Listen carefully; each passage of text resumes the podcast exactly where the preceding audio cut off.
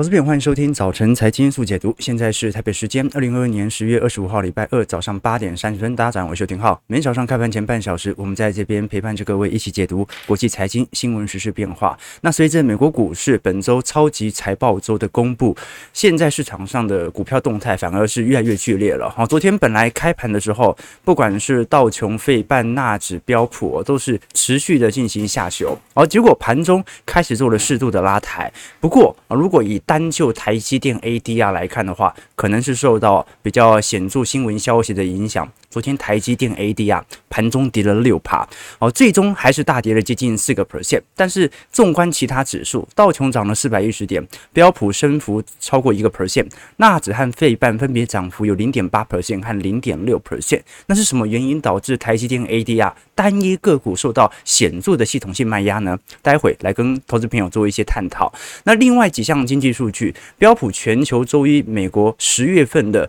综合采购经理人指数已经连续四个月萎缩啊，制造业 PMI 终于啊首次突破了荣枯线，来到五十以下。也就是说，目前美国正式的经济的扩张格局正式进入紧缩格局当中。那接下来就来观察了，如果它已经进入紧缩格局了，照来讲，第三季的财报应该不会太亮丽。那美国五大科技的公司在本周都会陆续公布财报，包括我们昨天提到阿发贝、Amazon、苹果、Meta 和微软。那接下来的动态，我我们就来跟各位多做一些留意和变化了。那政治面的消息大家都理解哦。首先是英国首相强生退选，然后特拉斯这个也这个辞职之后，呃，这一次是由年仅四十二岁的英国前财政大臣苏纳克当选保守党的党魁，那应该会成为英国史上首位印度裔的首相啊。所以这一次。派一个财经人才来当首相了，哦，应该不会再出什么事情了吧？好，那另外一方面，哦，昨天随着港股的暴跌，我们看到习近平成为第二十届的中共总书记之后，昨天中概股哦跌幅是非常非常重的。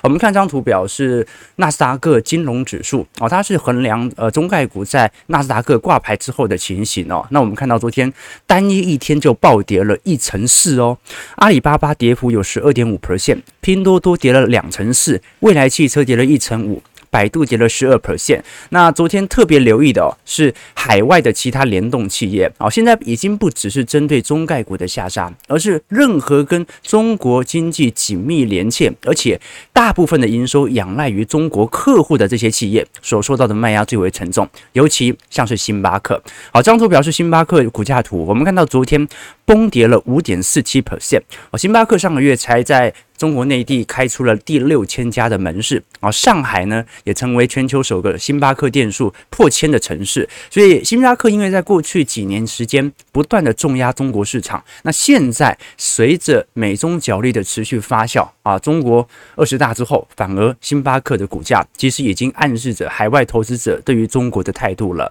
那昨天有没有好的股票？有。哦，大家应该听过埃克森美孚昨天创历史新高了哦，这能源股还在创历史新高当中。好，那我们先来聊一下，为什么昨天不管是费半纳指或者近期的标普道琼，其实都有比较显著主体的迹象。可是观众有没有发现呢、这一波的美国股市的反弹，好像就是独独剩下台积电 ADR。还躺在那边，没有跟着连涨。我们看一下台积电 ADR 昨天为什么下杀了，在盘中接近六个 percent。一个最直观的原因就是昨天英国金融时报发布了一篇专题报道，认为台积电在美国重振美国本土晶片的制造终将失败，而且它引用了大量。台湾内部官员所释出的文献，哦，所以这一篇报道直接导致了昨天台积电 ADR 在盘中跌破了六个 percent。好，那我们都很清楚，好，这篇报道的背景哦，是美国总统拜登去年就已经把晶片法案的法源依据确立了，今年已经针对美国的半导体挹注了五百亿美元的政府补贴，那期望接下来的晶片是美国制造。但是英国金融时报这一次的标题叫做什么？叫做台积电冒号。困迫于科技冷战，台湾晶片业者，他理解到说，其实这篇报道特别提到说，呃，前几个月不是美国众议院议长裴洛西有率团来访台嘛？蔡英文当时在台北宾馆当中来设宴款待，那引用相关人士的话语。啊，当时台积电创办人张忠谋不是也有跟着吃饭吗？啊，他在这场会议就特别表示，美国在国内建立的晶片制造能力终将失败。张忠谋非常不看好台湾半导体移植到美国和日本本地啊。那随着这样的一个讯息传出来，市场上在昨天股价上的反应最为明显的就是，那也就是说。台积电现在到美国所进行的任何设备厂的部件，最终都会付诸东水。也就是说，现在纯粹是一个我们讲的政治利益上的交换，或者我们讲的政治酬庸而已。也就是说，台积电到台积呃到美国所设的厂区，基本上是无法带给他任何营收，只会增加他的资本支出以及毛利率的下滑。那这样的讯息一传出之后，直接导致了昨天台积电 ADR 下跌六个 percent，尾盘有点收敛啦。那但最终也跌了三点八 percent 啊，每股收在六十一块。好，那现在台积电 ADR 跌幅快要超过六成了。那昨天。反而费半还涨了零点六 percent 哦，所以就可以理解昨天的系统性的卖压仍然特别显著。那现在啊，这一次根据 Counterpoint 哦，这是也是金融时报所引用引用的机构的数据哦，台积电明年第二季到第三季七纳米和六纳米的产能利用率啊，可能会下滑到八成。好，也就是说这篇禁令它是属于一个地缘消息的冲突啊啊，算是呃首家媒体针对专题报道。判定台积电在美国的设厂终将失败，那我们就来观察一下后续的变化了。当然，这还是属于一个比较短线的冲击啊。至少就美国股市目前层面来看，好像尝试着还在筑底当中啊。台积电它算是一个个别单一股票。我们看到今年美国股市其实已经蒸发了接近十三兆美元的市值。不只是台北股市融资余额下滑了，其实美国股市散户和机构投资者已经被赶跑了。为什么？我们过去一直跟投资朋友提到，VIX 从来不像是情绪指数啊，一路的往上飙，就是明明跌那么凶了，为什么市场感觉好像没有那种急剧的恐慌情绪呢？原因就在于很多机构投资者啊，他本身就是这一波卖下来的投资者，所以这就代表着他其实也抛了蛮多现货的。好，那如果他以前抛了很多现货，他就不需要买这么多的 VIX 来做避险了嘛？好，所以现在反而有趣的情况就是，市场上大多数人都不看好当前的股市，但是又有一种感觉，就是你难道现在向下空，那能够赚多少呢？好，所以各位有没有感觉了？好，你看现在呃，接下来就是 FOMC 会议了嘛，十一月初就是。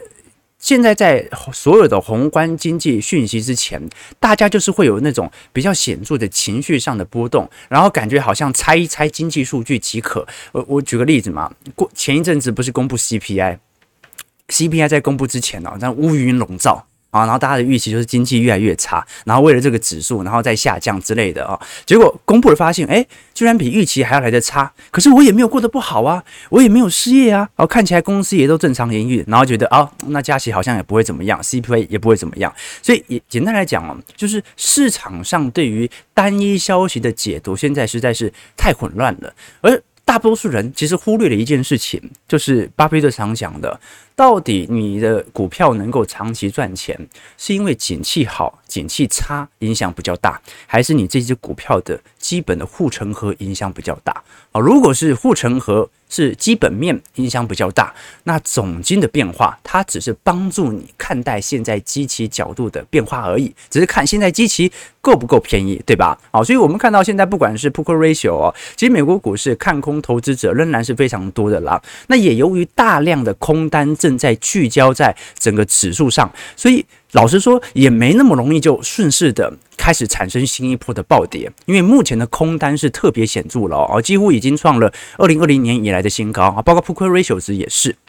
那富国银行昨天的看法是什么？富国昨天出了一篇报告哦，认为如果你要看到美国股市产生新一轮的暴跌和崩跌，尤其你要看到系统性风险，一定要等待 VIX 啊突破四十以上，而且高速攀升的时候，才能够来来来做比较。为什么？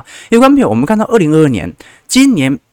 全球股市，不管是美国股市还是台北股市，其实都在持续走跌当中。可是，观众朋友发现哦，张图表示 VIX 哦，VIX 今年基本没什么恐慌过，对吧？以前那个金融海啸都很容易就飙到五六十七八十以上，结果今年跌了这么久，没有一天 VIX 超过四十，这说明什么事情？这说明今年大家是属于悲观情绪的，受到紧缩力道持续的调节股票，而不是因为系统性风险的发生。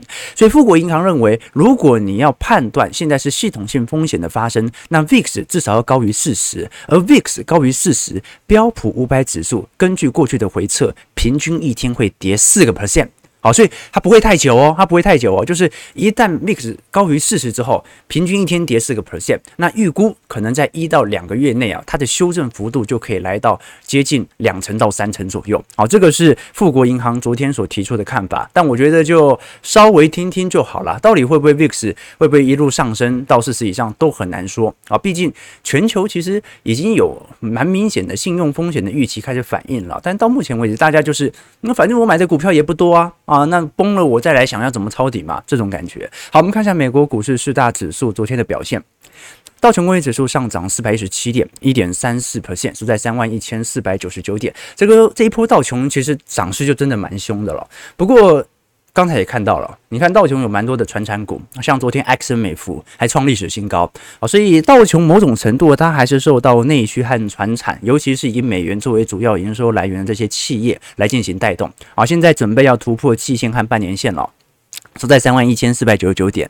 标普五百指数上涨是四点一点一九 percent，收在三千七百九十七点。标普稍微落后一点点啊，不过这一波苹果因为整体的跌幅还没有大于大盘，这也使得当前的标普百指数，老实说，基期相对于纳指和费半还是稍微高一点。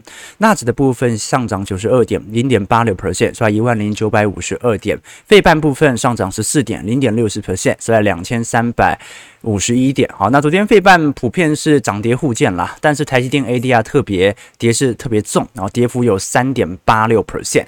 那么美国股市第三季的财报是不是等？等同于地雷阵呢？啊，因为现在感觉股市的反应正在反映第三季财报没这么坏。那如果真的很坏啊，那是不是随时都有可能持续下修？尤其苹果基期又这么高啊，它只要释放的讯息没有这么好，很容易就引起系统单的卖压。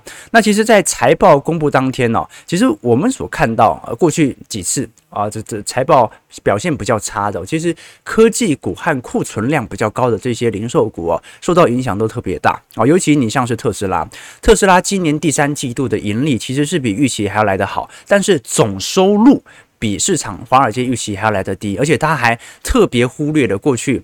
说的每年交车辆要成长五十趴，那你不提就代表明年没办法五十趴了嘛？好，所以我们看一下特斯拉，其实在过去几年营收增长率都是显著的。呃，这个你看，二一年是成长率有百分之七十，二二年成长率有百分之五十二。可是我们看到，随着二三年、二四年成长率的下滑，EPS 的增长力度也正在降低当中。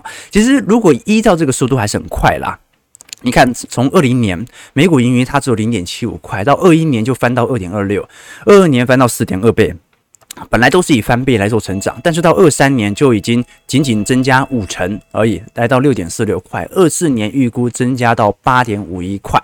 那其实从今年。我们从第三季以来，美国股市每股盈余的变动程度，其实还算是蛮显著的啦。尤其在第三季到第四季的财测变化，下调幅度最大的大部分都是一些我们讲的啊，比如说电商概念股或者呃费城半导体相关概念股。我们看到修正幅度最大的像是 A N D、Amazon 哦，还有这个大陆的哔哩哔哩。然后有 Facebook，有印材，有 Intel，哦，这一些其实下调幅度都特别显著。那反而有上调的，都是一些蛮明显的传产股哦，或者销量没有这么差劲的衣饰类股，或者我们看到像是 Uber。那过去我们跟各位提到嘛，啊，本周大家比较关注的就是这些科技重量股的财报，尤其我们看到礼拜二和礼拜四都会有 Visa 和 Mastercard 哦，这一些银行消费类股的财报公布。那这些呃，我们讲的信用卡的。厂商他所公布的资讯也很好，可以衡量当前到底美国具体人民的消费情况为何。那如果是数据往上升，也要去判断到底是因为现金不够，所以拿去刷卡，还是因为真实的消费并没有因此而下滑。我们观察，其实现在，嗯，包括过去 Visa 所公布的美国主要银行的坏账的准备金的放款比重，其实是有慢慢的垫高的状态。啊，不过这个垫高的。坏账哦，其实也没有来到二零二零年当时那么高的水平呐，啊，仍然还有一段的距离。所以接下来就来观察，那就是呃，如果坏账准备金没有增加，那如果 Visa 的总消费额还在增加，就代表着美国实体的消费情况其实比想象中还要来得好。但是这个好，从经济上数据是好，从联总会的角度，那就是。还要再紧缩，对不对？那需求没有下滑嘛。但是哦，我们看到刷卡量其实已经有慢慢的走皮了。只不过刷卡量的走皮，不代表刷卡总金额的走皮哦，这个还是要要有区别的。我们虽然刷卡量变少，但是很有可能只是因为现在解封之后，大家没那么常刷卡而已，对吧？好，解封之后大家回归到实体经济，可能就没有必要每一项。购买都是从线上信用卡商来进行扣款。那另外一点，就算刷卡量减少，绝对金额不一定变少，因为物价变贵了，所以有可能刷卡量变少，但是物价变贵，所以总销售额还是变高了。那最后就来观察，尤其在十一和十二月份，这些信用卡商都会针对当前的不管是电商还是第四季的消费旺季来做一些猜测和预估。到时候我们就来看一些这样的一个实体状况，到底有没有反映在今年第四季的消费旺季。那既然讲到消费旺季了啊，最近大家也比较关注的是呃美国运动鞋的巨头 Nike 哦，呃在九月底也公布了最新一季的财测，那包括未来也会有一些相关的运动品零售商来公布第三季财报以及财测的情况。其实我们看得很清楚，美国月度服饰的配件还有零售商的存货目前都已经创了历史新高。那接下来更为关注的一件事情是零售商创高，但是还没有完全的影响到批发商的直线上扬。批发商虽然也在创高过程当中，但是上升的幅度是比零售商还要来的慢的。那我们过去跟投资朋友提过，这个。存货的传导速度，它一样哦，要先从民众不愿意消费，转移到零售商的库存暴增，零售商库存暴增之后，它就会转嫁给批发商库存暴增，而批发商库存暴增之后，它就会把上游端的品牌商库存也开始暴增，品牌商暴增之后，最后晶片商或者材料商它的库存也开始往上走，好，所以接下来就是观察这一项的传导效应能不能如市场预期的，在明年一季度的时候，能够库存来到最。高分开始往下做递减。那另外一档股票是特斯拉。特斯拉，我们今天特别来讲啊，不是因为财报，财报它早就公布了。特斯拉昨天，呃，我们看到，呃，昨天持续的走低，但是盘中以后哦，留了一根比较显著的下影线。那为什么要特别来看？因为特斯拉，如果我们把长天期来看，整个头部快要确定哦。好，那如果这一波一不小心把整个头部给跌破的话，那大家很清楚嘛，这个购买特斯拉的投资者哦，呃，有蛮多都是采取技术分析方式的投资者。好，所以一旦这一条我们讲的头部呃跌破的话，那其实对于市场的卖压可能就会持续的加重。当然，特斯拉昨天还特别传出了紧急向中国市场大幅降价，而且降价幅度非常显著哦，接近十个 percent。当然，你说特斯拉在这个时间点降价，难道通膨对它不会有影响吗？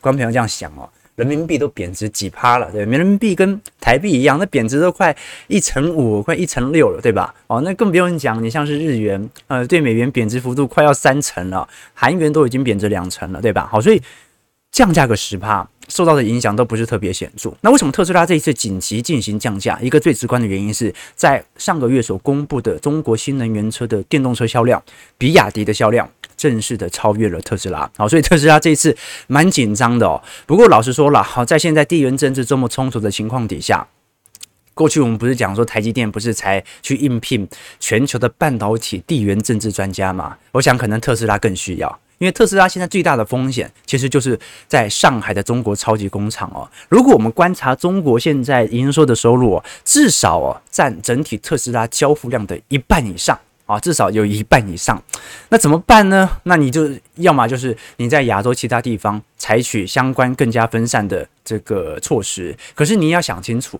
啊，这个马斯克的我们讲在上海厂，它的交货量有一半啊，就全球的交互量有一半来自上海的超级工厂。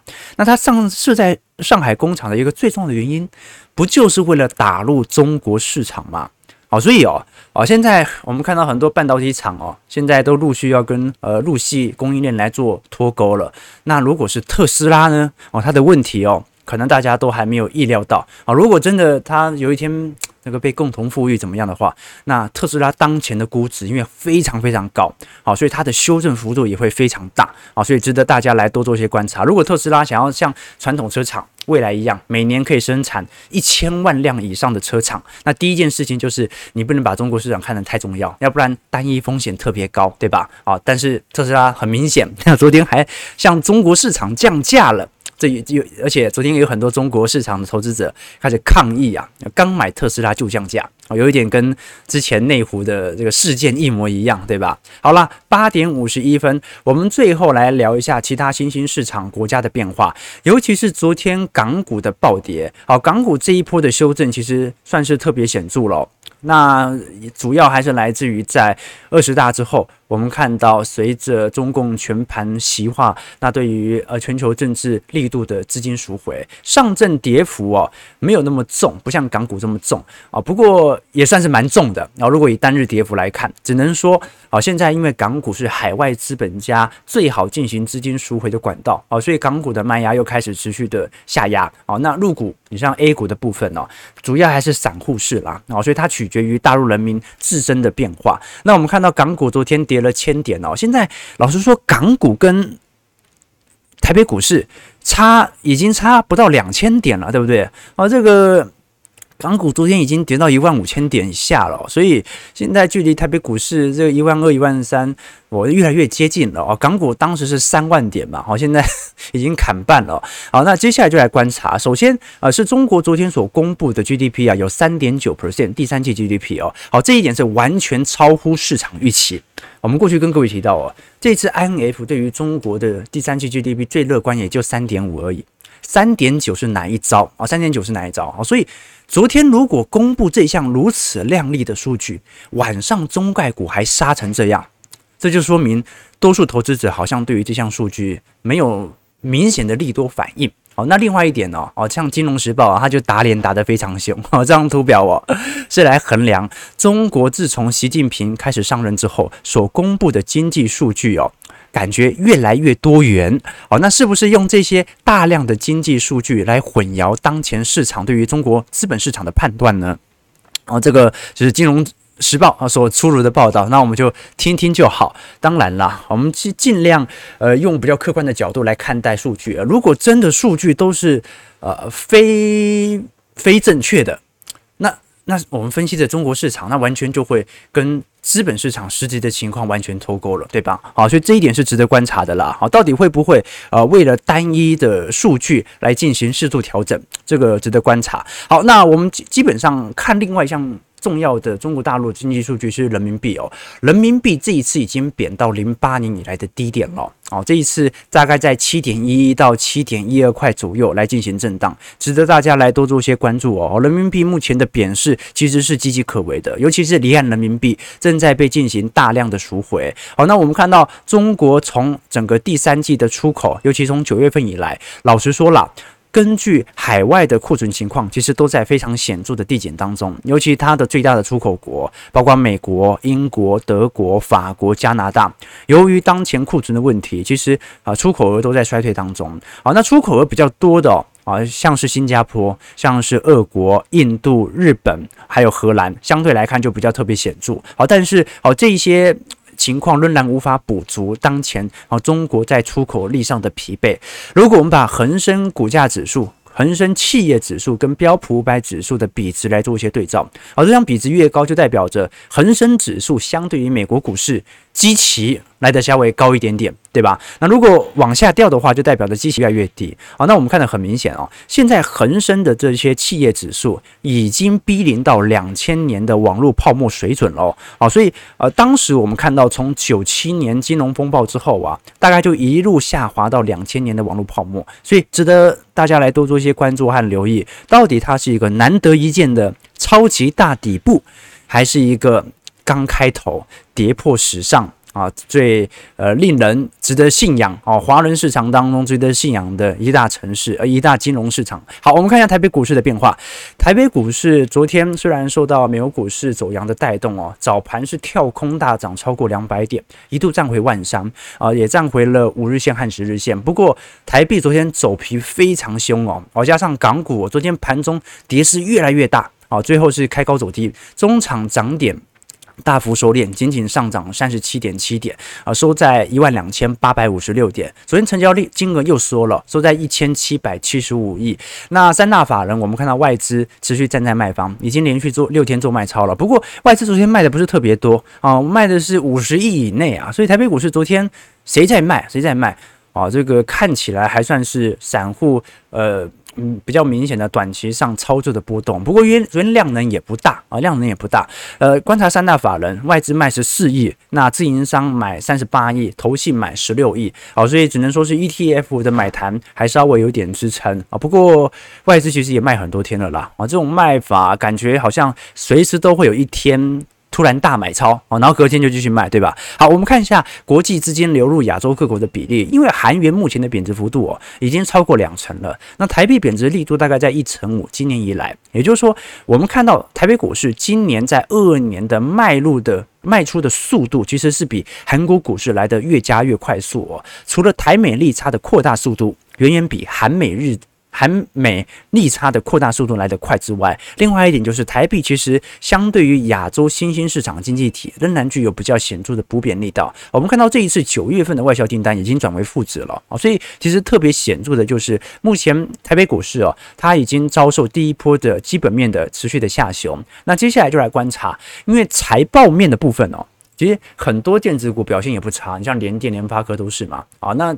财报面表现好，为什么股价跌？因为财报下修啊。那连台积电都已经进行适度的资本释出下调，那短期上的利空算是有比较显著的发酵啊。但是第三季、第四季之后，会不会本身在财报上也开始有所下修了呢？值得大家来多做一些留意。我们看台币的变化，台币昨天收在三十二点二六，哇，这个直接拉一根大长黑啊，爆贬。呃，收盘贬了三点八分，三十二点二二六块哦。新台币汇率其实已经连续四天走贬了，再创波段新低。那就来观察啊，因为当前水准，我们看到呃，M1B 和 M2 哦，啊，这个整体死亡交叉的速度仍然持续在加大当中。那就要观察呃，现在市场资金的动能可不可以有利于台北股市加速的赶底了。那最后是联发科哦，联发科昨天比较有趣的是。呃，反而大涨了三点七 percent。那联发科因为礼拜五会召开法说会哦，这一次外资特别调高联发科的目标价啊。不过感觉没有人被骗了哈，感觉外资自己买上去的。当中现在外资认为最有可能的事情是，联发科第四季的营收季减率会一成以内的几率有高达五成以上，而高通的定价和目前联发科的定价的差异会导致联发科的毛利率会比。市场预期还要来得高，其实我们看得很清楚啦。联发科目前的反应是在反映明年的走皮，好，现在预估明年的 EPS 大概会下滑到六十八块，今年是七十七块，也就是说明年的 EPS 会比二零二一年的七十块还来得低，每股盈余成长率会下滑接近一成，所以当前所有的股价反应都是在反映明年的走皮。好，那各位也看到了。今年当前的获利仍然是十分亮丽的，远远比去年还要来得好。那这就隐含着，呃，联发科明年的直利率应该也会非常亮丽。如果哦，我们以呃当前的直利率水平来看的话，其实已经超过一成了啊。那你到明年股价继续跌，肯定也是保持在一成以上啊。这个是看到最为显著的迹象。那唯一的变数是中国市场，因为联发科的主要客户都是来自于陆系手机。那中国智慧型手机的出货年增率现在仍然在持续走皮当中。如果中国的这些品牌商，它智慧型手机出不掉，那联发科的晶片库存肯定也会跟随着上升，所以接下来毛利率可能就会走一个比较显著的下行格局，至少从库存问题是特别显著的。那外资昨天我们看到卖超比较显著的，反而是友达、群创，就代表着前两天买的基本上都倒回来了，纯粹是一个系统单的调节。那再来是卖超玉山金一万七千张，台金电卖了一万两千张，开发金一万一，然后有台泥、富邦越南。红海、元大台湾五十和中线金，好，所以接下来就来观察另外一项数据是国泰金，呃，国泰金因为市值已经跌破了全。台北股市前十名以外啊，以前它都是要么是第五名、第六名。那昨天是持续在啊底部来进行盘旋。国泰金最为风光的时候哦，当时的高点哦有来到六十八点四块，哦，现在已经来到三十六块了。那因为今年前两季它的资产减损就已经高达五成以上，那第三季它在金控的获利年减率有八成三哦，哦，所以这一波呃国泰。国泰人寿所遭受的资产的减损力度啊，远远大于富邦金。啊，远远大于富邦金啊，所以在这种情况底下，我们看到富邦金呢，现在大概还在排名前十名以内，但是国泰金已经掉到啊十名以外了。那反而取而代之的是联电。那最后就来观察了，我们如果是以当前的资产减损直接来推估当前的每股净值，二零二一年年末的时候，每股净值是六十一块，今年预估。最好最好大概就三十一、三十二块，所以一定是砍半哦。那净值已经砍半，那实体获利呢？实体获利哦，不止一，应该不止砍半哦，因为你净值会砍半，就代表根本没赚钱嘛。去年每股盈余是十点五九块。今年大概只有四点三块，所以是比一半还要来得少，那也直接导致了现金股利至少是砍半来做发放。每股现金股利去年是三点五块，今年可能会下滑到一点四块哦，所以今年是国泰金非常非常惨痛的一年。那可能要回到去年的水平，它要花三到四年的库存周期的循环，才能够重新回到当前的水位。好，那我们都很清楚啊，虽然资产重分类对于金控股来看，它是一种比较。要显著净值的拉抬作用，但是它会稀释掉具体的每股盈余的增长。我们过去跟投资朋友分享过，这个资产重分类哦，是简单来说，就一开始有的保险公司哦，它投资债券是偏向长期持有到呃。到期日嘛，那它可能就放在长期的科目比重哦，这样可以让市价的变化不影响到公司的净值。所以资产重分类就是把短期科目哦，啊尽量的放在长期，让我们可以保持持续在净值上的啊，不会因为短期内市价的变动而造成净值的减损。不过我们其实看得很清楚嘛，资产重分类会调升公司，感觉有净值有所提升，但是卖压不会减轻，而且再加上现增啊，对于每股盈余的下滑会更为显著。而且金管会哦，这次也特别要求了，要提列特别盈余公期哦，这是代表着未来的获利哦，会有很大部分没办法上缴给呃这个我们讲的上缴给呃我们。讲说未来的获利可能没办法进行现金股利的发放，或者其他资金的用途，在这种状态底下，就会直接影响到啊，我们不管是存股族或者对于领息族直接性的卖压情绪。好，我们看一下台北股市现在开盘上涨，而下跌四十七点。哦，今天量能第一盘报得很弱，那可能也就是一千六、一千七百亿左右而已。台北股市收在一万两千八百一十三点哦，现在又持续在万三底下来做徘徊。我们看一下投资朋友的几个提问，来跟。大家多做一些留意和观察。OK，这个果然是为了拖垮台积电，我们就跟投资朋友分享嘛。台积电最大的对手不是三星，现在应该也不是 Intel 了，是拜登啊，是拜登啊。OK，呃，明明就很依赖啊，对对对，呃，其实台积电当前的水准，其实如果是从基本面护城河来看的话，特别显著的啦。好，只是说你在美国投了那么多的钱。那钱就是股东的钱嘛，啊，那钱收不回来，无法达到性价比的产能的呃这个发展的话，那最终引来的就是。实质毛利率的下滑，对吧？OK，跟着八爷爷投资能源基金啊，竟然还能够有十几趴的正报酬啊，这说明八爷爷是对的，对不对？埃克森美孚居然还在创新高啊，所以八爷爷很酷哦哦，在通膨创高的同时，居然大量的买入能源股啊，结果现在反而有趣的是，能源价格已经下滑了，哎，能源股股价还在喷，这说明现在。市场上的避险情绪还算是蛮明显的啦，哦，就是大家还是把大量的科技股的资金啊移到我们看到的这个能源股或者比较传产型的股票当中。OK，啊，债券会不会变成新一波的韭菜？我不认为，债券它直接购买的话，真的是直接锁定当前的利率水准，对吧？啊，你看四趴的殖利率哦，不管怎么样。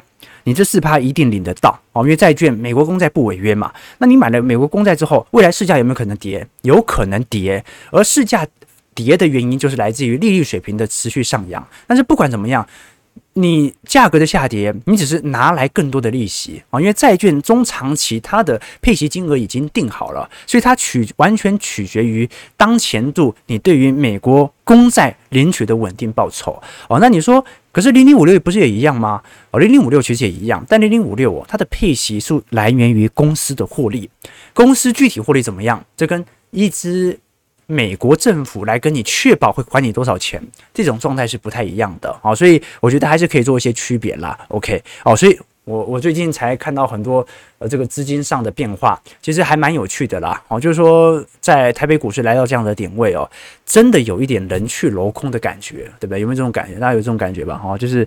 身边讨论股票的人越来越少了，越来越少了。那这是好事吗？我认为是好事情。OK，好，九点零六分，感谢各位今天参与啊。我们今天一样是稍微宏观的叙述，整条台北股市和美国股市在近期的盘势变化。那随着礼拜三、礼拜四、礼拜五，我们就要开始针对不管是新兴市场、欧洲市场或者其他。啊，这个市场来做一个更细致的分析，来了解全球各地的局部风险为何啊？有时候我们会聊一下大概市场所关注的风险，但是有时候我们也会提到现在市场上没有关注到的风险为何？我们这个尽量这这个居安思危啊。不过现在已经很危险了，那是不是啊要居为思安呢？到时候来跟各位多做一些留意和观察。九点零六分，感谢各位今天参与。如果喜欢我们节目，记得帮我们订阅、按赞、加分享。我们就明天早上八点半，早晨财经速解读再相见。祝各位投资朋友开盘顺利，操盘愉快。